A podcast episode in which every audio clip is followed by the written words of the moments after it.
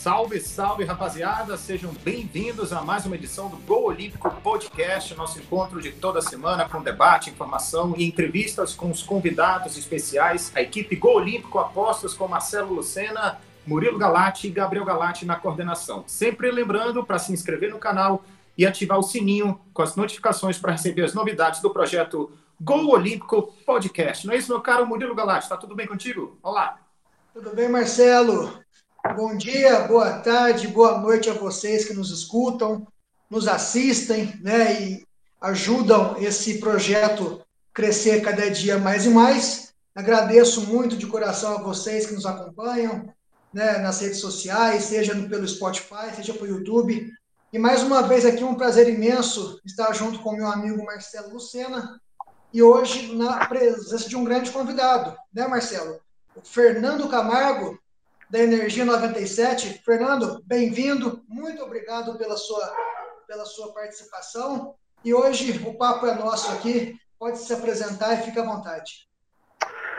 Fala galera, boa noite, bom dia, boa tarde, dependendo do horário de quem está ouvindo o programa. Primeiro, prazer né, por receber o convite para papear aí sobre esporte, sobre jornalismo, rádio, carreira, enfim, com a galera, Murilo, Marcelo, Gabriel. Uma honra ter vocês, né? Falar, estar com vocês para falar aí para o nosso Brasilzão, para o mundo inteiro.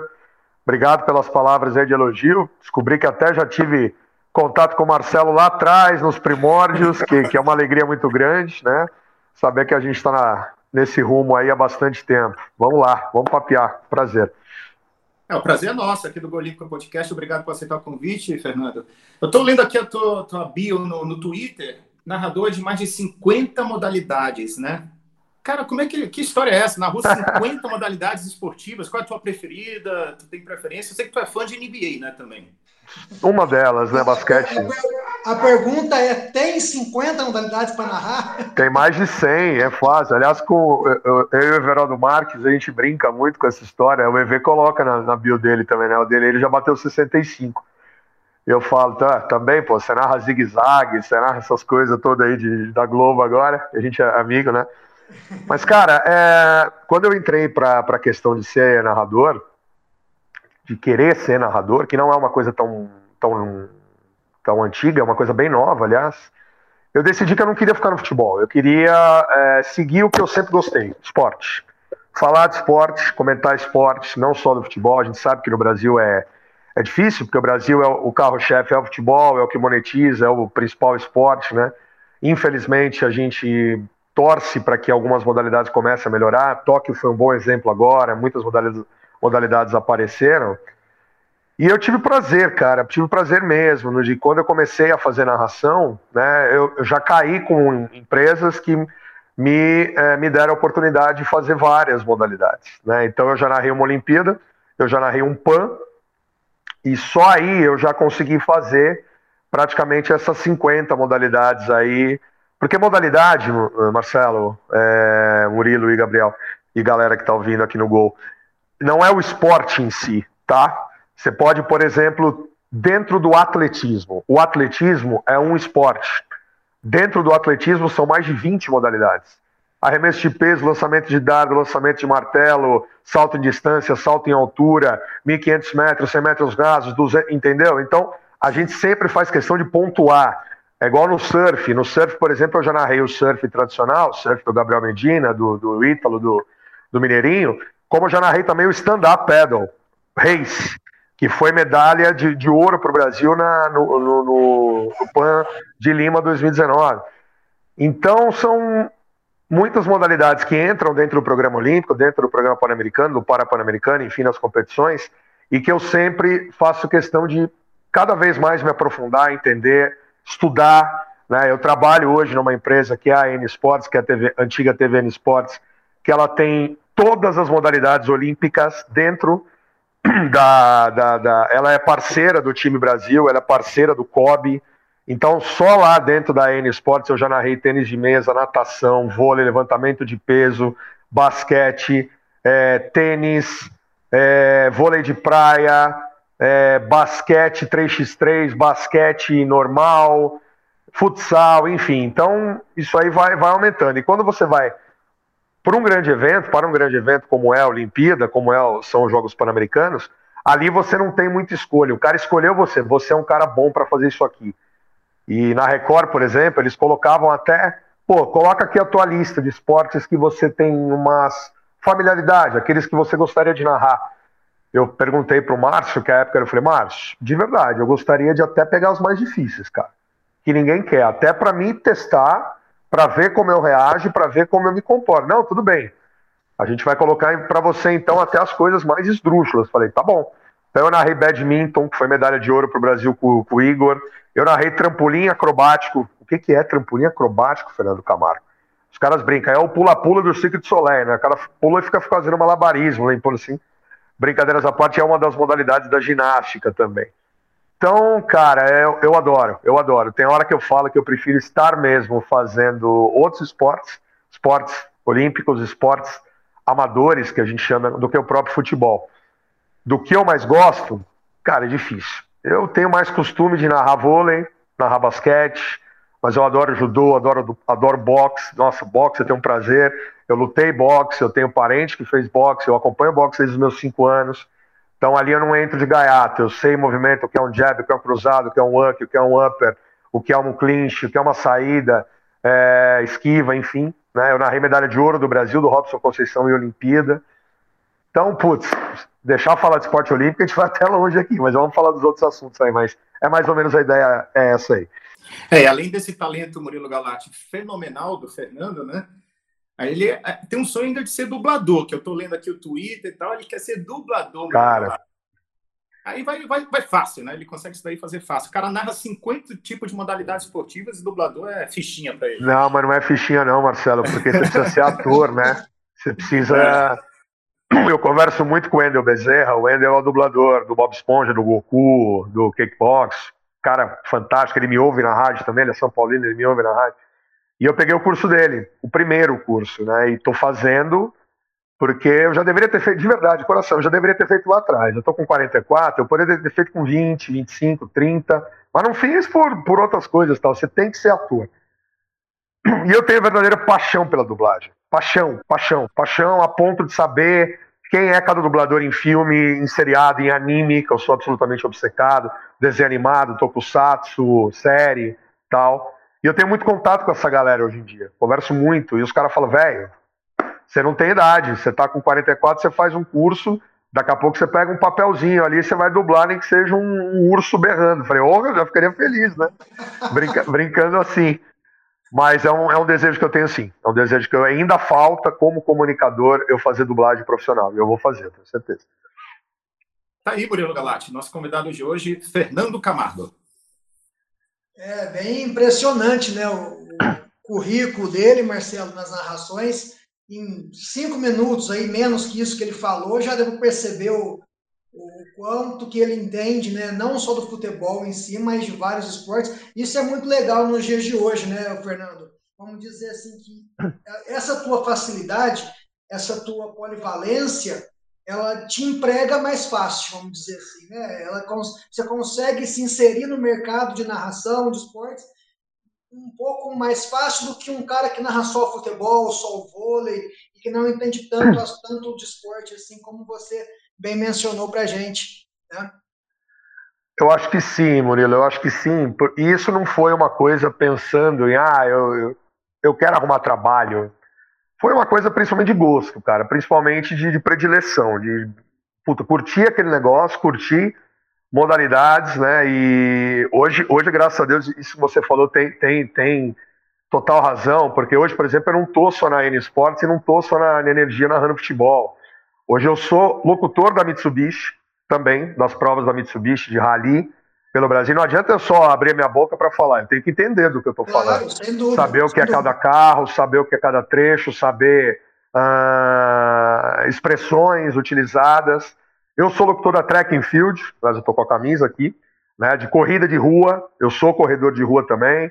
É, o meu irmão tem equipe de corrida, então esporte é uma coisa que está completamente inserida, né? E graças a Deus me proporciona hoje eu não ter, como eu sempre digo, um trabalho, um emprego só, fixo, por exemplo, mas eu tenho várias ocupações de pessoas que me confiam no meu trabalho, que acham que eu tenho a capacidade para fazer, né, seja o que for, não só com a minha voz, mas de outras situações também. E é uma coisa que eu tento me, me policiar e estudar cada vez mais. Não adianta eu achar que eu, porque eu tenho hoje uma voz é, que está sendo utilizada para trabalho, eu vou achar que eu vou conseguir. Não.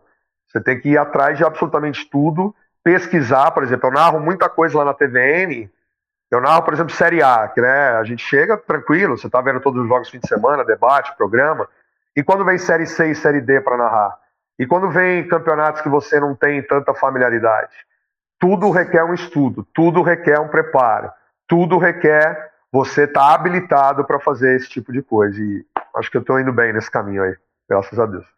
Ah, com certeza, Fernando. Isso é muito importante nessa polivalência toda, não só na narração, né, em qualquer serviço, qualquer profissão que você uhum. procure. Uhum. Né, ser proativo, ser dinâmico, assim, polivalente é muito importante. Né? Fernando, então, já que você citou tudo isso, eu tenho duas perguntas para te fazer. Né? Eu sei que vão ter inúmeras respostas para isso, mas eu acredito que você tenha algo especial. São duas questões. Uma, qual que foi o momento mais emocionante para você em alguma Olimpíada, algum Pan-Americano? Né? Já citou que narrou alguns ouros do Brasil, mas deve ter algum que toca o teu coração toda vez que você revê. E qual jogo de futebol do teu São Paulo? Não vou te perguntar o que ficou mais feliz, que isso é fácil de até imaginar qual seja. Mas o que você ficou mais decepcionado, assim, que você fala, putz, eu não queria estar narrando esse jogo, mas é. eu tenho que narrar. Então ultimamente, são essas duas. Ultimamente tem sido muitos, né? Tá fácil. então são essas duas questões. Primeiro, o mais emocionante, e segundo, o pior do São Paulo até hoje. Bom, primeiro da, da, da dos Olímpicos. Uh, Murilo, acho que a Olimpíada, para mim, do Rio 2016, ela foi muito especial, assim, por eu ter sido escolhido é, pelo Bernardo Ramos, pelo Murilo Borges, na época que a gente estava na Bradesco, para ser um dos portadores né, da, da, das medalhas do Brasil, de momentos históricos tal. Então, cara, eu sem brincadeira, de coração mesmo, ali, ali eu vivi a minha Disney. Ali eu vivi o meu parque de diversões de uma criança, no trabalho. Na Bradesco, quando eu trabalhava, eu falava, cara, eu não acredito que estão me pagando para eu falar de esporte, NBA, NFL, beisebol, futebol, basquete, não sei o que, eu não acredito. E eu vou ser repórter, eu vou estar no gramado fazendo reportagem, eu vou narrar jogo. Sinceramente, eu não acreditava, né? Mas na Olimpíada, cara, de 2016, alguns, eu, eu poderia dizer uns 20 aqui, mas para dar três, para a galera ter uma ideia, eu acho que o mais conhecido, o mais é, divulgado, foi a medalha da Rafaela Silva, aquela medalha de ouro do judô. Né, a primeira vez que, que, que eu narrei uma medalha de ouro em uma Olimpíada e do jeito que foi, repercutiu pelo Brasil inteiro. É, a última prova do Usain Bolt, do revezamento 4 por 100, né, ele ganhou as três medalhas de ouro no Rio, 100, 200 de revezamento, e eu narrei o, 100, o revezamento no estádio Newton Santos, eu e o, e o Coutinho, da Band News, a gente fez a prova ali, e depois entrevistamos o Bolt, ficamos lá mais duas horas para entrevistar ele e tal, foi um momento ímpar, único, e, cara, eu vou destacar o box, o box do Robson Conceição. Foi a primeira vez que, o Brasil ganhou medalha de ouro no box. Eu estava sem voz naquele dia.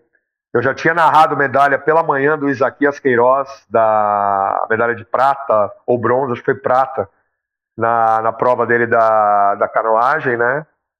E à noite eu fiz também a narração da, da, da medalha do, do, do Robson Conceição. Robson, que inclusive semana passada lutou pelo título mundial e, com todo respeito, meteram a mão, passaram a mão, era para ser campeão mundial. E até os americanos disseram: não, isso aí tá errado. Enfim, mas é assunto para outra coisa. Então foram essas, cara. Mas eu poderia falar da, do iatismo, poderia falar da ginástica, do, do vôlei, a do taekwondo. Putz, tanta história. Mas essas três eu, eu destaco aí. Do futebol, é, do São Paulo, vai a mais decepcionante uma que doeu, assim, doeu para falar que, putz, o microfone está aqui, eu tenho que ser é, o mais. Essa, essa, que eu quero. É o mais é, próximo ali para o torcedor. Foi naquela eliminação da Copa Sul-Americana, porque o São Paulo estava perdendo do Colón e virou o jogo para 3 a 1 aos 49 do segundo tempo. Gol do Gabriel Sara. Eu derrubei o microfone, caiu o copo, sei lá, a câmera virou, ficou um pandemônio. Na saída de bola eu começo a falar assim: segura, São Paulo, segura. Olha a saída de bola, o toque e o gol.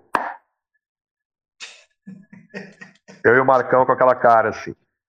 Essa aí foi difícil, essa foi bem difícil. Porque as outras, era previsível ser eliminado, né? Era previsível, é confronto grande contra River Plate, contra Palmeiras, contra, enfim, no brasileiro tal, mas essa aí foi uma, foi uma paulada.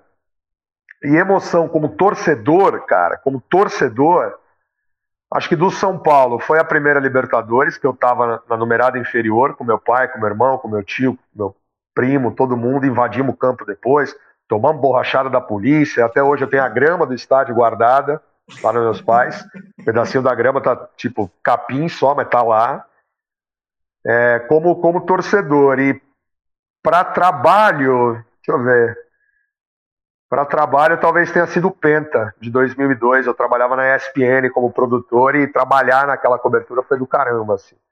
Putz, tem um monte, tem um monte, assim, mas profissionalmente, acho que foram essas aí. Tá aí, Marcelo, né? Grande currículo, grande experiência do, do Fernando. É, sem dúvida alguma, as emoções, né, Fernando? Né? Como torcedor, como narrador, vivendo aquele dia a dia ali, elas afloram um pouco mais né, nos momentos de, de, de, conquista, né? De títulos, de ouro. De... É, mas é, é, uma coisa que eu pontuo muito, viu, Murilo? É, Hoje eu tenho um público, graças à, à energia, né? recente, um público de dois anos para cá, que me conhece às vezes só por isso. Eles talvez não conheçam a minha carreira, né? Eu fui, por exemplo, o que a gente fala aqui em São Paulo, setorista. Eu trabalhei no Palmeiras cinco anos. Cinco anos eu estava todo santo dia no Palmeiras. Como repórter, narrei alguns jogos, mas 95% como repórter. E eu tenho um carinho tão grande pela, pela coletividade do Palmeiras. Para mim, hoje não tem essa de outro time. É, Libertadores agora, puta, tomara que o Palmeiras ganhe, cara. Eu tô torcendo pela minha rádio para dar uma repercussão absurda, para estourar, não sei o quê. Eu, eu, eu perdi um pouco desse negócio de torcedor fora do microfone. Dentro do microfone, então, é só no momento que eu sou São Paulino. Quando eu fui é, setorista do Palmeiras, o Palmeiras foi campeão da Copa do Brasil, eu gritei junto com todo, toda a comissão técnica ali. Por quê? Porque é meu trabalho que estava em jogo ali. Palmeiras ganhando, eu ia trabalhar muito mais, ia valorizar muito mais o meu trabalho e muito mais. Então, o que a galera às vezes não entende na nossa área, nossa profissão, como jornalista, como radialista, trabalhando profissionalmente, é que você precisa e deve separar imediatamente o profissional e o pessoal. Eu separei isso há muito tempo. Hoje eu sou um cara extremamente profissional, inclusive fazendo São Paulo. Até porque eu faço os outros times em outras plataformas, Corinthians, Palmeiras, Curitiba, Vasco, Grêmio, Cruzeiro, Atlético, Inter, Botafogo, Ibis, Santa Cruz, é, Cuiabá, qualquer um deles, igual. Eu grito gol igual quando eu estou trabalhando, porque eu sou profissional. Para o torcedor do São Paulo, eu sou São Paulino? Sou.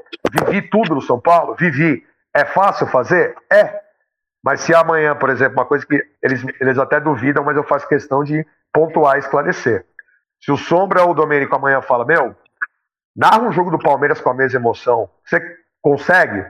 Eu vou fazer melhor do que eu faço contra o São Paulo, pode ter certeza. Aí, show de bola. Realmente, essa parte de profissionalismo que você disse é, também cabe muito bem, né, Fernando, nos, nos, treinadores, preparadores físicos e jogadores hoje em dia. Sim. Né? Ainda mais com esse conceito de, de, de internet, que hoje isso é um fenômeno mundial. Eu já vi jogador que ia para o São Paulo perder o emprego porque há 10 anos atrás, no Twitter, ele xingou o São Paulo, ele era moleque de 12, 13 anos. Sim. Então hoje o povo busca isso, a torcida vai atrás dessas informações. É muito difícil trabalhar, por exemplo, sem credibilidade. Todo mundo sabe que você, por exemplo, é São Paulino, na hora que vai fazer a matéria do Palmeiras, você certamente sofreria algum tipo de crítica. Um, treinador, no caso, que, que se declara torcedor de um time, é. vai assumir um rival, tem muito dificuldade para trabalhar. Mas eu tenho, viu, viu, Murilo, com a torcida do Palmeiras, inclusive, um, um contato muito próximo. Sim, porque sim. é recente esse período que eu estava lá como, como, como setorista. E o torcedor, ele, ele é muito dessa questão. Ele quer saber que time o profissional torce. Sim, por quê? Para ele pegar no pé. Exatamente. Ele, ele quer saber por um motivo, não é por curiosidade, é para ele pegar no pé. Porque se uma reportagem foi, uma, foi, ele vai achar tendenciosa, um grito de gol ele vai achar um pouco mais tendencioso, um comentário ele vai achar mais tendencioso. E com a torcida do Palmeiras eu tenho um tráfego, um, uma entrada muito boa, porque os caras já sabem da minha conduta. Tanto que é, eu postei esses dias aí falando, para mim vai dar Palmeiras, pô, não sei o quê. Os caras já, eles não me veem como um torcedor. Eles vêm lá como um locutor torcedor que está fazendo um trabalho ali. E é o que eu quero que o mundo me veja. Eu sei que é difícil pedir isso. É quase impossível, aliás. Por exemplo, quando eu posto uma coisa de outro time na rede social, o cara, eu vou parar de seguir você, porque você não é São Paulino. Bom, cada um tem o direito de fazer o que quiser, entendeu? Mas, cara, eu sou convicto daquilo que eu acredito e daquilo que eu sempre preguei e vou continuar fazendo. Perfeito. Tem que ser assim mesmo, né? Não pode perder a, as raízes por causa dos outros, né? Marcelo. Não, espetacular. Realmente, isso mostra o profissionalismo do Fernando. Né? Acima de tudo, ele tá, revela o time do coração, né? declara, mas acima de tudo está o profissional, o jornalista Fernando Camargo. Fernando, a gente agora falar um pouco de Libertadores da América, né? Bom, vai ter de novo a final aí o Flamengo mais uma vez, Palmeiras também chegando pelo segundo ano consecutivo. Tu acha que está acontecendo que o Tirone colocou ontem um Twitter que está acontecendo uma espanholização do futebol brasileiro, a tal espanholização, esse termo que a gente usa já há muitos anos, né? Mas que agora, desde 2018 para cá, o Tirone disse mais ou menos só está o domínio de Flamengo e Palmeiras. Tu concorda ou não com isso? Eu acho que espanholização, eu sei que o meu amigo Edu falou no, sentido que de domínio de dois ou três times, né? Obviamente, quando você fala espanholização, você pensa sempre em Barcelona e Real Madrid, mas tem outros que estão, de vez em quando, dando as suas bicadas ali, como foi o Atlético ano passado e o Sevilha constantemente também. Eu acho que é nesse aspecto. E eu acho que é verdade, eu acho que é fato. Uh, hoje no futebol, se você não tiver uma organização, se você não tiver uma estrutura montada dentro do futebol do seu time, aliado a um aporte financeiro, você não vai conseguir absolutamente nada. E é exatamente isso que Flamengo, Galo e Palmeiras fazem e vem fazendo.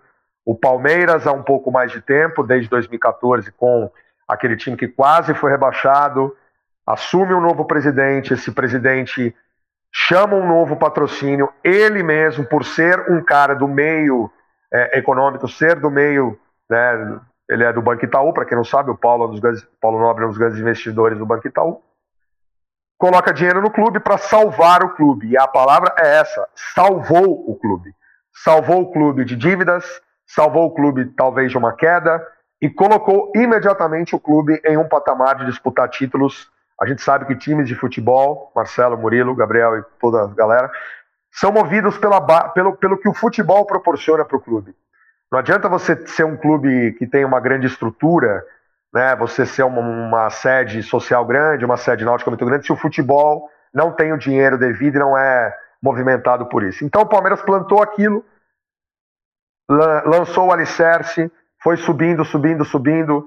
Um título da Copa do Brasil, dois títulos da Copa do Brasil, um título brasileiro, dois títulos brasileiros, um título paulista, um, outro título aqui e ali. Ok. O Flamengo já tinha começado a fazer isso numa época também parecida, que o Flamengo chegava em finais de Campeonato Carioca, eventualmente, uma Copa do Brasil, alguma coisa assim, pelo tamanho do Flamengo, mas a torcida, a nação não tinha a, a, a como que eu posso dizer, não, não tinha em mente que era só aquilo, eles acham que poderia ser muito mais. Então o presidente Bandeira de Melo limpou a casa, deixou tudo, as dívidas quitadas, vende, começou a vender jogadores, né? para fazer dinheiro dentro do clube e montar isso aí que o Flamengo é hoje, nos últimos dois anos, é praticamente o grande time das Américas. E o Galo é uma situação um pouco diferente. O Galo tem uma história muito grande, é um time que sempre briga, obviamente, por títulos em Minas, mas ele recebeu o aporte dos quatro mecenas, que são conhecidos os quatro R's, né? Os menins, para quem não sabe, os donos da construtora MRV, com o banco, com o Banco Inter, donos da Rádio Tatiá, enfim, tem um patrimônio imensurável, você não sabe o tamanho. Estava vendo a fortuna aí dos quatro, se for somar, passa da casa dos 30 bilhões. Né? Isso aí para um time de futebol, com, entre aspas, 150 milhões que para a nossa vida não mudaria completamente, para um time de futebol muda um pouquinho. E o Galo teve isso, teve esses caras que colocaram dinheiro, aliado a um prefeito que era o presidente do Atlético, que ajudou também, eu não estou dizendo que é, que é por baixo dos panos, ao contrário, é tudo lícito, tá? Mas prefeito Calil, como seu pai, que foi presidente do Galo também, ajudou em muita coisa. É, a prefeitura abriu terreno para construção desde 2016. Eu estava em Belo Horizonte quando começou a construção, inclusive, disso. Um estádio próprio que vem aí, um time que contratou jogadores é, estelares. Ah, mas não ganhou a Libertadores. Ok, Está plantando para ganhar algumas coisas. Provavelmente vai ser campeão brasileiro. E aí já vai começar tudo de novo. E a tendência é cada vez maior ser essa. Times que têm organização, estrutura e um aporte financeiro muito grande. Qual outro time que hoje no Brasil tem isso? Talvez o Red Bull Bragantino. Ah, mas é pequeno. Está na final da Copa Sul-Americana. Então, as coisas se encaixam. Tudo é um quebra-cabeça que se encaixa. Oh, o São Paulo poderia ter uma ajuda do Diniz ali, né? Do Abílio Não. Diniz. Eu não. vou te explicar o porquê. O Diniz, o Abílio Diniz, todo mundo fala, ah, mas é bilionário, é não sei o quê. É o Abílio. Não, o Abílio, claro. Ele deu uma entrevista, inclusive, falando sobre isso, Marcelo. Todos esses caras que tem a, a Red Bull, que é a patrocinadora master do Red Bull lá, lá na Áustria, basta ver qual a principal equipe da Fórmula 1 hoje, ao lado da Mercedes, a Red Bull. Quais são os grandes eventos de esporte radical do Brasil? A Red Bull. Quais, quais os, os grandes patrocínios da Red Bull? Sempre é uma empresa que sabe o que faz. O Abílio Diniz e esses caras, todos eles, eles querem lucro. Eles querem dinheiro. Eles não vão emprestar dinheiro. Nossa, eu sou um torcedor e quero ver isso aqui. Ah, ah, ah. Se está colocando dinheiro, no mínimo, no mínimo, ele quer o triplo.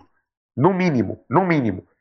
Ninguém entra com dinheiro alto dessa forma para ganhar o dobro ou ganhar um pouco mais. Não, é para no mínimo o triplo. No mínimo o triplo. E o Abílio declarou: eu nunca colocaria dinheiro no São Paulo porque não é uma coisa rentável para mim e não seria lucrativa. É, deixou claro, né? É, veia empresarial, né, Murilo Galati? empresário quer ter lucro, né? Não tem a paixão deixa de lado, apesar de ele ser torcedor são paulino, mas o que importa é o lucro, né? Os dividendos, enfim, o retorno que vai ter o financeiro. É, Fernando, é, assim, a questão, voltando um pouco à narração, é, tu, tem, tu, tem, tu tinha inspiração, assim, durante a tua infância? Tu pegou aquela época do show do esporte também da Bandeirantes, né? não tinha TV a cabo, é, enfim, eram mais de 10, 11 horas de programação, também era sensacional, de todas as modalidades também esportivas, tinha sinuca, tinha boxe, grandes personagens também do esporte, que o Luciano do Vale, depois o Luciano do vôlei, né, trouxe também o vôlei, Isso. enfim, como a era no, no esporte brasileiro. É, eu não tenho, não tenho como não ser, Marcelo. Eu, eu cresci menino vendo televisão, né? não tinha TV a cabo, não tinha rede social, não tinha é, celular, computador, enfim. Né? A gente cresceu com TV aberta e rádio. Né? Nós, eu, pelo menos dessa geração de pouco mais de 40 anos, e a galera até de um pouco mais de 35 viveu tudo isso aí. E, cara, o Luciano é, é o maior exemplo que eu tenho. Assim, eu, eu, não, eu não falo que é inspiração de narração para narrar, até porque eu não cresci como profissional querendo ser narrador.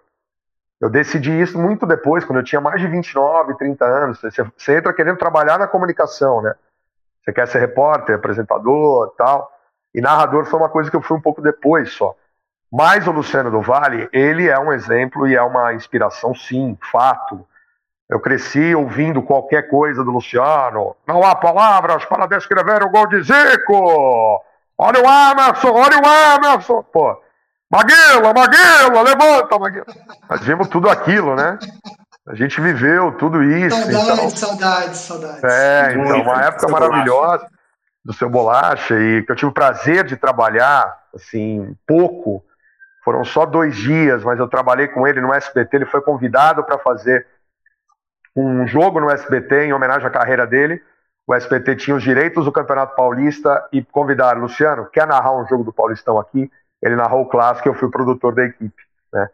Então eu tive prazer, tenho foto, é uma inspiração. Da mesma forma que eu tenho com o Galvão. Assim, se eu ouvia o Luciano, eu sou consumidor de esporte desde os meus 4, 5 anos, se eu ouvia o Luciano fazendo tudo, falando, fazendo tudo isso aí que você citou, sinuca, vôlei, é, verão vivo, futebol, aspirantes, jogo importante, Fórmula Indy e tal. o Galvão fazia a Fórmula 1. O Galvão fazia os grandes eventos. Eu acompanho a Fórmula 1 muito antes do Ayrton, por exemplo. Né? Comecei, meu pai fala para mim, pô, você era moleque, você ficava vendo Nick Lauda. Pai, mas por que que eu vi o Nick Lauda? Eu falei, não sei, você gostava. Você, você falava, quem é aquele de cabelo branco? Ele fala, como assim, pai? Eu falei, pô, mas você falava. Então eu vi toda, toda a história do Galvão, de televisão, e eles são caras do rádio, tá? Para quem não sabe. Eles são oriundos do rádio, o Galvão aqui da, da Rádio Gazeta de São Paulo, o Luciano da Rádio Educadora e Difusora de, de Campinas, né? Então, os dois de TV, com certeza esses dois. E eu tenho um cara do rádio que foi o cara que me falou, putz, eu deliro, eu fico maluco quando eu vejo esse cara, que é o José Silvério, né? Acompanhar o Silvério, a carreira inteira dele, né? E tive a honra e o prazer também de trabalhar em jogos diretamente com o Silvério. Nunca minha perna tremeu tanto, tanto, na hora que ele chama, aí vem a informação, Fernando Camargo. é, é, vamos lá, bora, né? Assim. Isso foi São Paulo e Santos na Vila Belmiro, olha só. E, cara, são os monstros, as lendas. E hoje, eu, eu sempre faço questão de citar um cara, assim. Eu tenho um monte de amigo na imprensa, eu tenho um monte de referência na imprensa, mas um cara que para mim é a referência de dedicação, de estudo, de luta, de querer uma coisa, de fazer. Hoje eu estou fazendo muita coisa parecida com ele, o Everaldo Marques. O Everaldo ele é mais novo que eu, um ano, a gente é a mesma geração. A gente conversa quase que todo dia, porque a gente tem grupos de WhatsApp em comum. A filha, o filho dele estuda na mesma escola da minha filha, a gente fala por outros assuntos que não seja esporte, futebol, narração e tal. Então é um cara que me inspira demais, demais, por ser um cara dedicado a ponto de passar 12 horas estudando para um evento só, fazer o que ele fez nos esportes americanos, que eu adoro também todos, futebol americano, NBA, o beisebol, enfim. Né? Então, mas para não estender muito esses caras aí. É, e deixar aqui uma última questão referente a isso ainda, que eu estava vendo aqui a tua narração na Libertadores de 2019, na final Flamengo e River. Foi. E estava torcendo contra o Flamengo ali, né? Não, a não. favor. Era o único. Era. Porque, isso foi, isso foi assim, ó. É, não, mas, é, mas tava porque era, era, era o, o, o, mote da transmissão era esse, né? O Sombra, que é o apresentador do estádio, coordenador nosso lá, falou assim: galera, como não vai ter jogo essa reta final, vamos fazer o Flamengo Libertadores, a final contra o River, mas vamos fazer uma pegada dois narradores pró-River, pra zoeira imperar aqui pra galera de São Paulo e vamos ver o que dá. E cara Deu tão certo isso, Marcelo, porque a galera do Rio, os outros torcedores começaram a conhecer a gente por causa desse jogo. O Marcos Flá, que é aquele cara que faz os reacts lá, que ele tem um canal de mais de 600 pessoas, eu tenho um canal junto com ele, inclusive, meu irmãozão. Ele me conheceu por isso, né? E nesse jogo, era, eram dois narradores, era aquele esquema que a gente faz tradicional. Ataque de um time, um narrador. Ataque do outro time, outro narrador. E no primeiro tempo, o, o gol do River Plate caiu com o ataque do De Paula. Eu estava atacando do outro lado, eu estava atacando para o Flamengo, ele estava atacando para o River. Então saiu e todo mundo jogando as penas. Eu entrei na brincadeira. Torcedor até hoje vem falar, pô, mas você é um filho. Desculpa a palavra. Você é um filho da puta, não sei o que. Gente, foi uma situação, uma brincadeira. Eu sei, mas não pode fazer isso com o torcedor. Eu falei, tudo bem.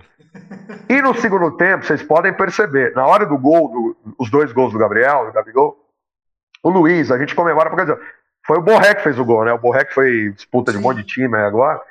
A gente vibra pra caminhar. Na hora do Gabigol, eu falo, vai, Gabriel Barbosa bateu, é gol. E o Luiz faz assim, não acredito, puta que pariu. Meio bravo, né? E eu grito, gol do Flamengo! Que não é o meu grito gigantesco de gol. Mas já é um pouquinho maior do que o gol do Flamengo. Saga maldita. Né? Que eu costumo fazer algumas coisas assim. E o torcedor do Mengão sempre vem falar para mim. Pô, mas você torceu contra. Eu falei, cara, depois eu falei para todo mundo, eu tava torcendo pro Flamengo por um motivo muito simples. Eu tinha tanto amigo aquele dia mas tanto, tanto, desesperado, mas ia morrer do coração. falei, cara, tem que ganhar essa porra aí. Tem que ganhar esse negócio aí. Os caras viajaram para Lima, não vê o Flamengo ganhar há 40 anos a Liberta, e não sei, há 38 anos e tal. De coração, eu não torci contra o Flamengo. Eu tava no ritmo da nossa transmissão. Mas eu fiquei até feliz, cara. Eu fiz as stories depois, fui no bar com os flamenguistas depois, dar risada. Então, aquela, aquela E foi um jogo marcante pra gente, porque foi um jogo que meio que deu uma alavancada da Energia 97 pro Brasil inteiro. É sensacional. E esse ano, Murilo Galati, vai ter de novo o Flamengo na final, Palmeiras também, e pelo visto, muitos torcedores também vão embarcar, né? Vão de novo, dessa vez agora para Montevideo, dia 27 de novembro, não é isso, Galati? É isso. É isso aí. Mais, mais uma final brasileira aí, né? Palmeiras já veio com o Santos o ano passado e esse ano repete agora com o Flamengo. Mostra um pouco a supremacia do futebol brasileiro na, na América do Sul, né? É uma coisa que alguns anos atrás era River Plate, River Boca, o River mais ainda, mas agora dos últimos três anos aí o Brasil vem reassumindo esse posto que nos anos 90 foi muito forte, né? Brasil praticamente nos anos 90, com duas do São Paulo, uma do Cruzeiro, uma do Vasco, uma do Palmeiras, né? Então foram cinco títulos naquela década. E isso é muito legal para o futebol brasileiro. E a do Grêmio, né? Grêmio e a do Grêmio. E a do Também. Grêmio do Filipão, perfeito. Tudo, tudo na sequência, né? Praticamente na sequência. Não, e, e ainda teve o Palmeiras, perdeu uma final para o Boca Juniors. O né? Também. O São Paulo perdeu uma para o Vélez também. Isso. E em 2001, São Caetano, em 2002, São Caetano perdeu para o Olímpia também. Então ficou um, um período de 10, 12 anos ali que só dava Brasil. E eu vou falar como profissional, amigos. Eu adoraria estar em Montevidéu. Adoraria, de coração mesmo ou como narrador, ou como repórter, ou como produtor, ou como convidado. Eu adoraria estar, porque vai ser uma final histórica. Vai, vai. Vai ser uma final maravilhosa, nossa. Sem dúvida alguma. E, Fernando, e você falando, cara, me deu uma, uma, uma, emoção legal aqui, porque eu sou muito fã de, de, de dubladores e de imitadores. Né? Eu sou fã, eu sou fã do Beto Hora, cara. Bom. O Beto Hora é fantástico, eu fico vendo no YouTube dele aí direto. E você fazendo aí o Luciano do Vale e o Zé Silvério, realmente é muito bacana. Ah, eu faço. A galera às vezes pede, eu faço uns aí, mas não com a mesma categoria do. Quem sabe aqui no, no, no, finalzinho a gente faz um, umas imitações aí no podcast, fica bacana, né, Marcelo? e deixa eu te perguntar, Fernando, é... como é que como é você já falou mais ou menos aí, já iniciou o assunto? E como que funciona a escolha ou como foram selecionados os narradores para a Energia 97? Porque, cara, é muito legal, muito bacana mesmo. Você vê o, o Domênico, por exemplo, cara, ele joga as coisas para cima, ele pula, o companheiro dele lá arranca a camisa. O Beto. Cara, é, é maravilhoso ver aquilo, né? E vocês também, no jogo do São Paulo, do Santos. Eu vi o Palmeiras e Santos Libertadores, né? Igual você falou, os dois, os dois palmeirenses na hora que saiu o gol do Breno Lopes, cara, é, até quem não é palmeirense, quem não é santista, curte muito vocês. Né? Então, assim, qual que é o, o padrão, qual que é a característica para se entrar numa rádio dessa? Como é que foi escolhido os participantes? Porque é muito bacana mesmo, de verdade. Cara, aliás, final, o último final de semana foi talvez um dos mais incríveis. Só antes de responder a pergunta, a gente fez o jogo lá do Resort, né? A Energia tem esse, esse resort que ela fecha só para os ouvintes, e a gente fez as transmissões lá e teve torcida. A gente não via a torcida há quase dois anos e foi espetacular, assim, a vibe. Tem os vídeos aí que a gente colocou em rede social, quem quiser dar uma olhada lá depois, foi maravilhoso. Cara, a escolha foi assim, é... eu, né, no meu caso, como narrador do São Paulo. O Vieira o chefe Benedetti, que trabalhava na rádio, hoje não está mais, que era, do, que era o Santista, e o, e o Portuga, eles me ouviam na Bradesco Esportes. Quando eu era narrador, repórter, apresentador lá na, na Bradesco Esportes, eles me ouviam porque era rádio é, 100% falando de esporte, né? E eles adoravam ouvir e tal, e a gente criou uma amizade e tal. E aí, no começo de 2019, eu estava parado, eu estava sem praticamente nenhuma ocupação, estava até uma situação financeira ruim. E aí o Vieira me deu um toque por WhatsApp ou por telefone, né? Fê, o que, que você está fazendo agora de trabalho? Falei, velho, frila, uma outra coisinha, nada fixo e tal. Pô, então, daqui a acho que uns 15 dias, um mês, vai começar aqui o projeto da energia de narrador para narrador. Você conhece o estádio, né? Eu conheço, lógico, ouço direto. Então, estádios são os torcedores ali, os caras do estádio vão ser os comentaristas e alguns narradores. E aí eu queria te perguntar, o Sombra não te conhece, você teria interesse de fazer? Falei, cara, tenho. Assim, nunca fiz coisa para um time só, pensei comigo assim, né? Falei, puta, só São Paulo, só São Paulo. Falei, ah. Não, então passei teu contato pro Sombra, ele vai falar com você. Tá bom. Aí o Sombra me manda mensagem, fui lá na rádio, ele me explicou, ó, isso, isso, isso, simples. Topei, na hora. Falei, cara, tô precisando de grana, tô querendo voltar pro meio rádio, né, que eu tava fora, né, já há quase um ano e meio, dois.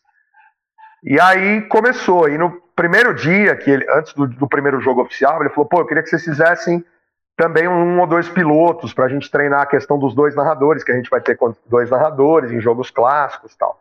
Tá bom.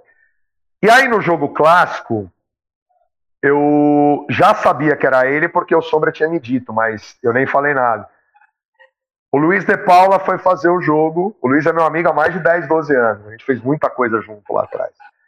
Ele falou assim, caralho, é você? Eu falei, pô, que legal. E a gente fez o, o piloto, o Sombra gostou. Porque o Luiz, o Luiz, ele, ele, por exemplo, ele era ouvinte do Estádio 97 há muitos anos.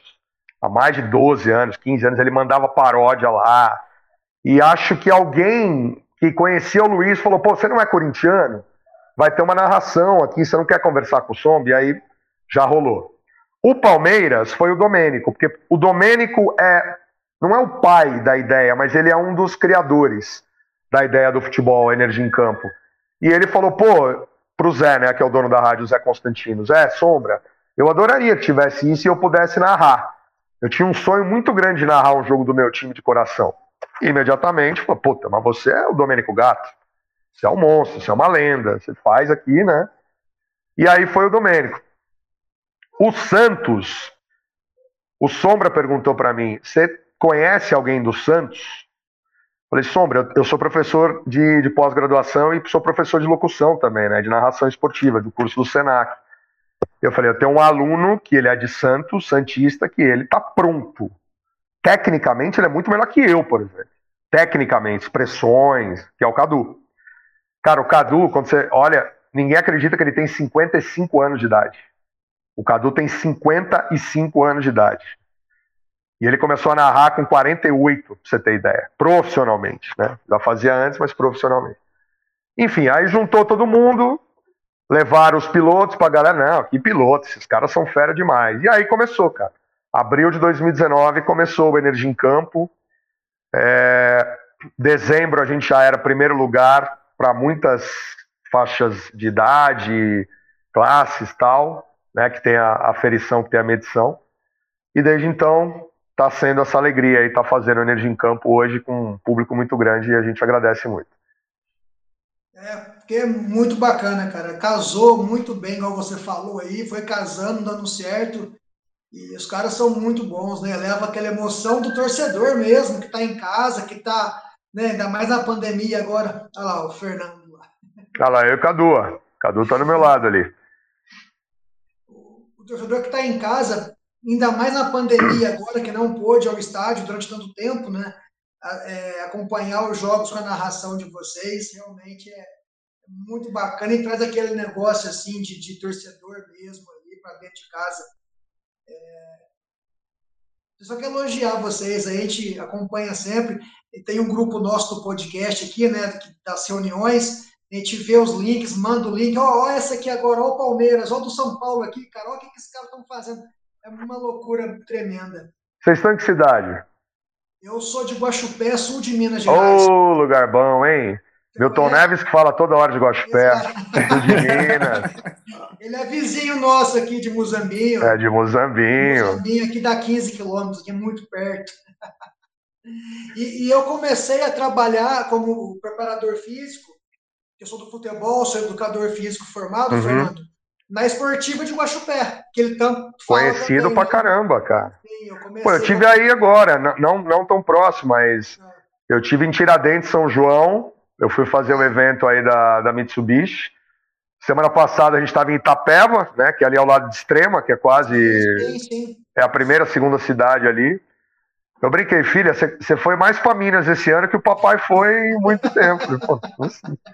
E BH faz tempo. BH a última vez foi 2016, tem tempo já. Eu sou, sou aqui de Guaxupé, natural de Guaxupé. Que delícia. trabalhei no futebol fora daqui um pouco também, alguns clubes do interior de Minas, interior de São Paulo. E estamos aí, estamos aí no, no, no, podcast hoje, junto com essa fera que é o Marcelo aí. Legal. Marcelo, fica à vontade. Não, eu, eu, queria agora voltar aos esportes americanos, que eu sei que o Fernando é fanzaço, né, dos esportes americanos, em termos de espetáculo, Fernando. Qual o segredo dos americanos, assim? Entretenimento, espetáculo, tem um Super Bowl, que é uma liderança, assim, audiência absurda. Tu acha que algum dia, algum Brasil consegue se igualar ou está muito atrás? Não. Qual o segredo dos americanos? Ah, Marcelo, eu, eu acho assim, o americano ele trata muito os eventos esportivos dele, né? É, não como entretenimento dentro da, da, da, do campo de jogo, mas entretenimento para quem está fora entretenimento para quem está assistindo, entretenimento para quem está no estádio. Então, toda a estrutura que é montada para isso, claro que você precisa ter um aporte, um dinheiro muito alto para poder Ele faz fazer diretamente para o consumidor, né? Ele faz para o consumidor diretamente tudo voltado ao consumidor. Por isso que é capitalismo. Por isso que é voltado ao dinheiro, literalmente. E eu, e eu tive o prazer, cara, recentemente, né, 2019 e 20, de ir em três jogos da NBA e dois jogos do, da NFL né? Em lugares diferentes que eu fui até sentir como era. A minha, minha cunhada mora nos Estados Unidos, a minha esposa estava com a minha filha também, e eu falei, eu vou pegar 10 dias que eu vou dar um giro. Eu quero ir nesses locais para ver. Não, a gente vai em outros lugares também, sem problema nenhum. Eu, fui, eu girei bem o país, porque a minha, a minha cunhada mora em Connecticut, que é ao lado de Nova York e Boston. Eu fui até Los Angeles, fui até a Flórida, fui até Nevada, e voltei para Newark, é, Nova York, ali região de Nova York. E eles lidam muito com isso, eles lidam com essa história. E o esporte americano é diferente do que é no Brasil. Lá, toda a base para você pegar os atletas, toda a base para você formar jogadores, atletas, é feito nas escolas. É feito no college, é feito no high school. Diferente que no Brasil. No Brasil, na escola, sim, a gente tem na, nas, na, nas escolas infantis, tal, nas universidades, mas muito pouco.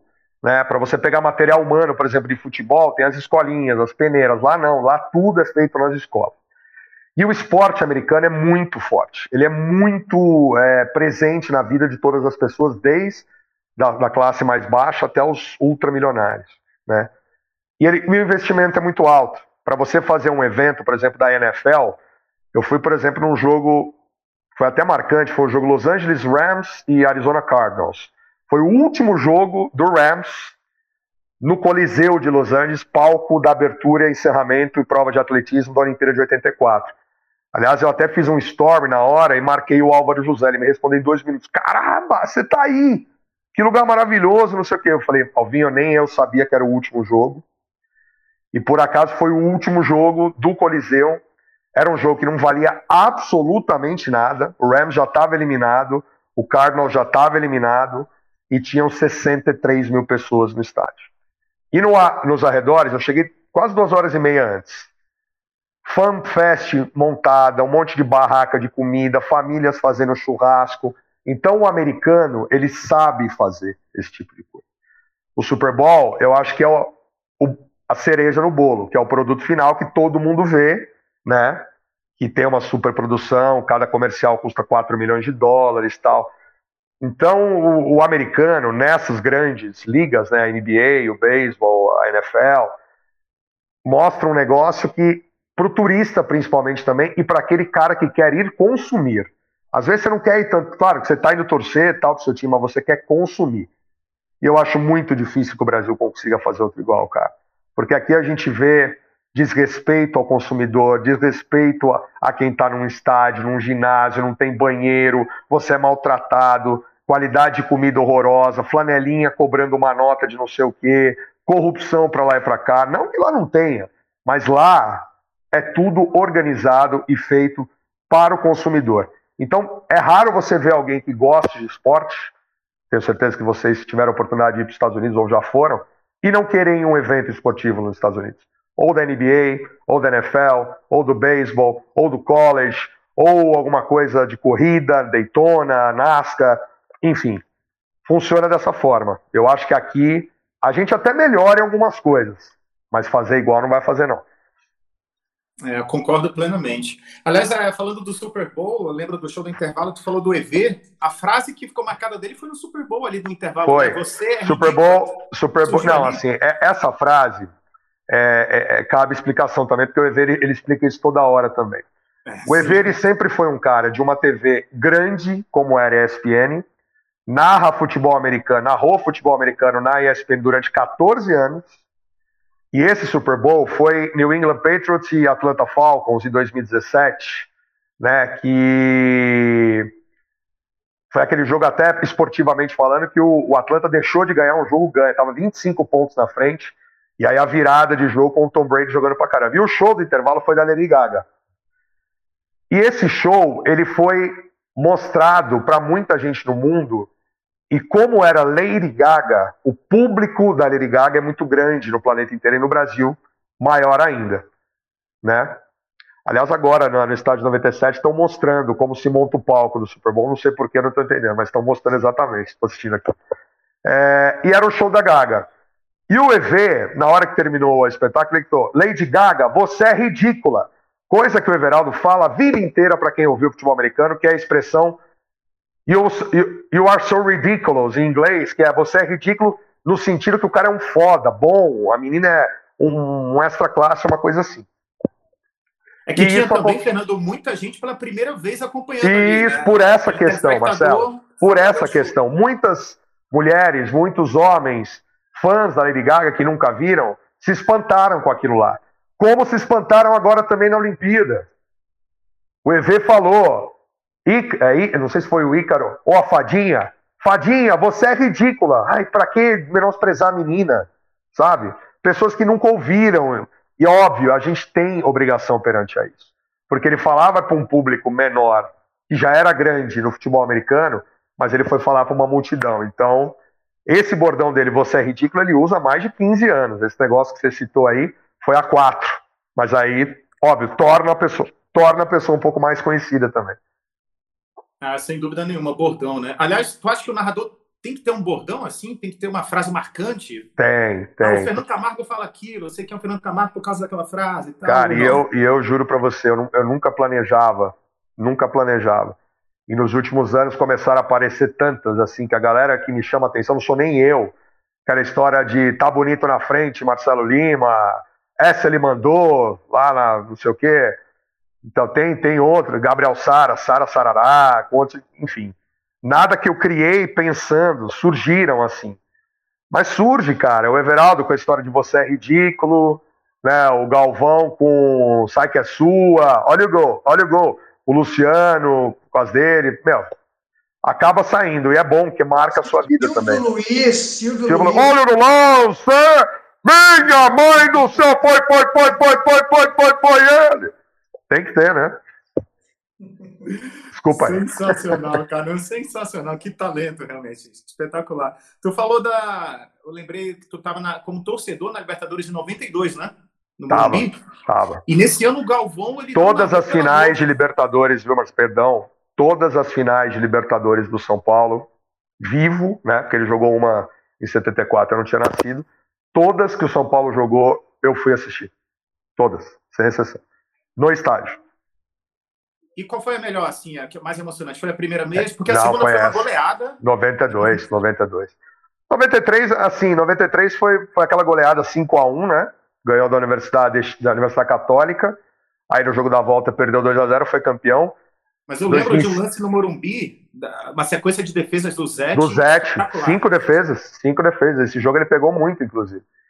E o Miller fez um gol de cobertura, né? Esse jogo foi marcante. Em 2005, eu já estava como imprensa. Só que eu não fui trabalhar nesse jogo. Eu estava com o Alexandre Silvestre, que é o repórter aqui da TV Gazeta de São Paulo, que é São Paulino, assumido também.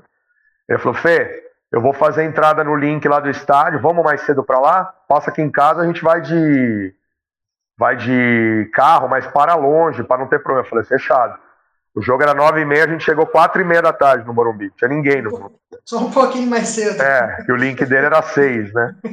E aí ele terminou o link, a gente entrou, assistiu o jogo junto, foi campeão, tá?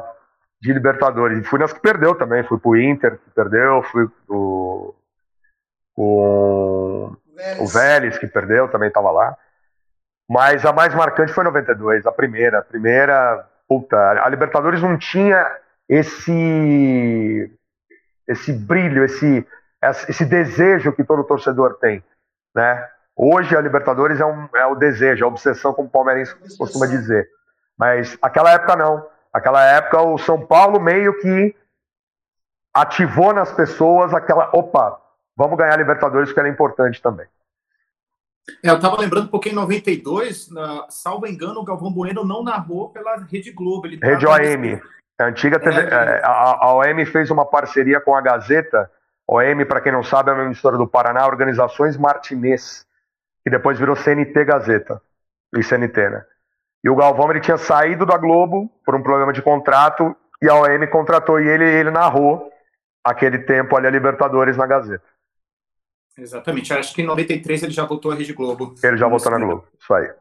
Galate, tu, tu acredita que dessa vez os clubes aí, o Palmeiras pode ser tri, né? O Flamengo também tri. Aí seria empate, empate com São Paulo e com o Santos. E uhum. quanto ao Mundiais, tu acha que esses clubes vão alcançar o São Paulo e vão passar, Galate, assim, no, no curto espaço de tempo? São Paulo tem três, né, mundiais.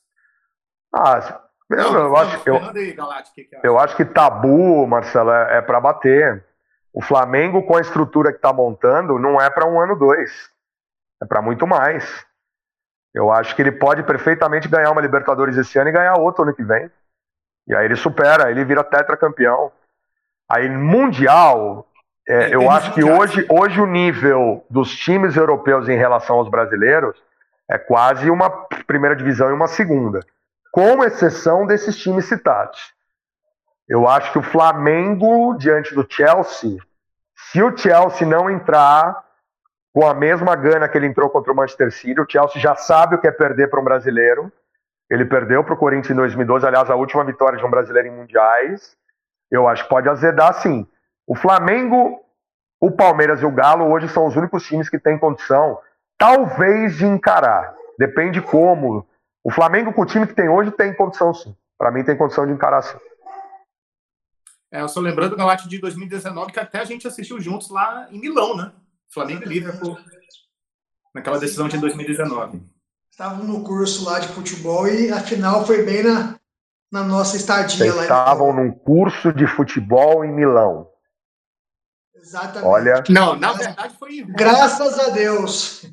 O curso foi em Roma, mas a gente foi em Milão pós-curso só para ir no San Siro e não conseguimos entrar no estádio. Vocês foram no Domo, visitaram o Domo também? Sim, sim, Boa. Claro. Aí, Nossa, aí se, falar de turi se falar de turismo, mais duas horas aqui, hein? Que é um ah. assunto que eu adoro escrever e falar também, então.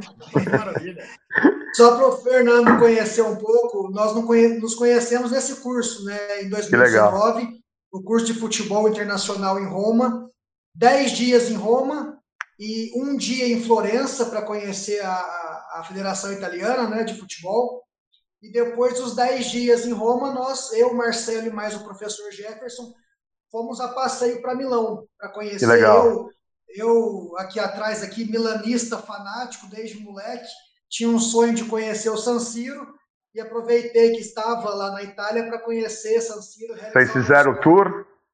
Não, não, não deu para fazer. Nós conhecemos o Olímpico, né? assistimos é. um jogo da Roma no Olímpico, que fazia parte do curso. Fizemos o curso de futebol e depois fomos passear lá em Milão. Né? Que legal. Ah, eu fiz o, eu fiz o tour, é. vale a pena. É, aí vale, é, vai para outra história um dia. Boa, com certeza. Aí a gente fala de, de, turismo, a gente fala de turismo do esporte aqui, que eu, isso eu tenho histórias boas para contar também em lugares que eu já fui, vale a pena. Muito bom. E completando o que o Marcelo falou, o Grêmio também, né, Marcelo, é tricampeão da Libertadores. Isso. Então, eu acredito assim, que agora mais um brasileiro será tricampeão e vai demorar um pouco para algum brasileiro igualar o São Paulo como tricampeão mundial. Mas Olhando é, por outro lado. Trica, tricampeão mundial eu acho difícil, até porque o São Paulo tem. O São Paulino, se, se há algo para o São Paulino se orgulhar, sim, é sim. dizer que ele é tricampeão nas três vezes que ele foi ele ganhou. Exatamente. E ninguém nunca vai conseguir isso aí, né? Talvez. Não, o Santos já não consegue mais. O Santos já não consegue mais já, também. Já perdeu uma. Já, já perdeu, do Barcelona. Mas, por outro lado, o time que conseguir daqui para frente ser tricampeão mundial vai ser o maior campeão da Libertadores do Brasil. Sem dúvida. Sem é, dúvida. Porque Libertadores vai ganhar sempre, um Mundial que às vezes oscila. E você falando sobre o Palmeiras ou o Flamengo esse ano, Marcelo, eu tenho um amigo palmeirense fanático que quando o Palmeiras ia pegar o Galo na Libertadores, antes dos dois jogos, e muito mal no brasileiro, oscilando muito no brasileiro, ele falava assim: gente, esquece o brasileiro, nós temos três jogos para passar vergonha no Mundial de novo. É, três jogos para ganhar a Libertadores. O Mundial vai passar vergonha, ninguém quer saber mais disso, não vai ganhar. Né? Então foca nisso aí, tenta ganhar a Libertadores, que tá bom para salvar. Foca e segue o rumo. É, exatamente. Fernandão, cara, a gente já está até passando um pouco do tempo aqui, a conversa fluiu, a gente nem viu a hora passar. E já que você mostrou essas qualidades suas aí, queria que você fizesse para gente, para encerrar a nossa participação, uma imitação, cara. Zé Silvério, Galvão, talvez no, no gol do Ronaldo no Penta, no pênalti do Bate para fora em 94. Algo assim que o brasileiro tem emoção em lembrar, né? Que é bem legal isso. Cara, o, o Silvério, eu tenho umas brincadeiras que a gente faz, por exemplo, vocês lembram do Cláudio Karsug, comentarista da, da Jovem Pan, claro, né? Sim, sim. Eu, falei, eu, falava, eu fazia isso para meus alunos, eles adoravam. Assim, é um diálogo do, do José Silvério, um hipotético diálogo do Silvério com o Cláudio Karsug em uma churrascaria, que era mais ou menos assim. Ah, Karsug, eu gostei do lugar, viu? Parece que tem uma picanha bem gostosa, viu? Caro Silvério, me parece que é um lugar maravilhoso. Gostaria de trazer aqui Rubinho Makinen e pedir uma picanha e também uma caipirinha.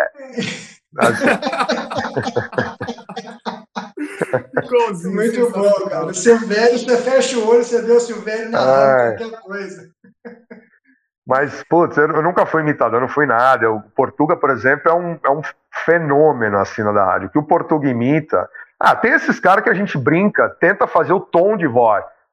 Pô, mas vou falar uma coisa pra você, Oreiudo! Eu não jogo mais! O Corinthians! Você tem que ver isso aí, pô! Eu não jogo mais! Diga-se de passagem, pô! E aí vai, entendeu? Você faz umas, umas brincadeirinhas assim com todo mundo. O Luciano do Vale falando que no momento não há palavras para descrever o gol de Zico, o gol de Marta. Vem agora o vôlei brasileiro, ponto é ponto no Brasil.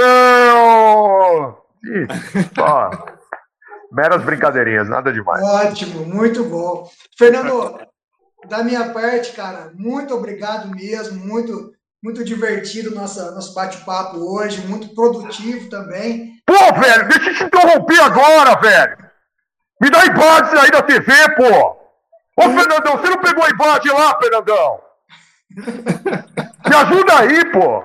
Esse começou no campo também, como comentarista. Esse, esse eu tive o prazer de trabalhar cinco anos lá na Bradesco. Pô, foi um momento. E é meu amigo, uma pessoa que eu amo. Assim, Tomara que não vire político, mas pelo jeito vai virar político. É, vamos, vamos aguardar. Mas, Fernando, obrigado, cara. Obrigado Desculpa mesmo aí. Foi muito legal a participação. Show de bola. A gente agradece imensamente a participação e a colaboração aí no projeto Gol Olímpico. Valeu? Obrigado. Cara, muito obrigado. Aí, viu?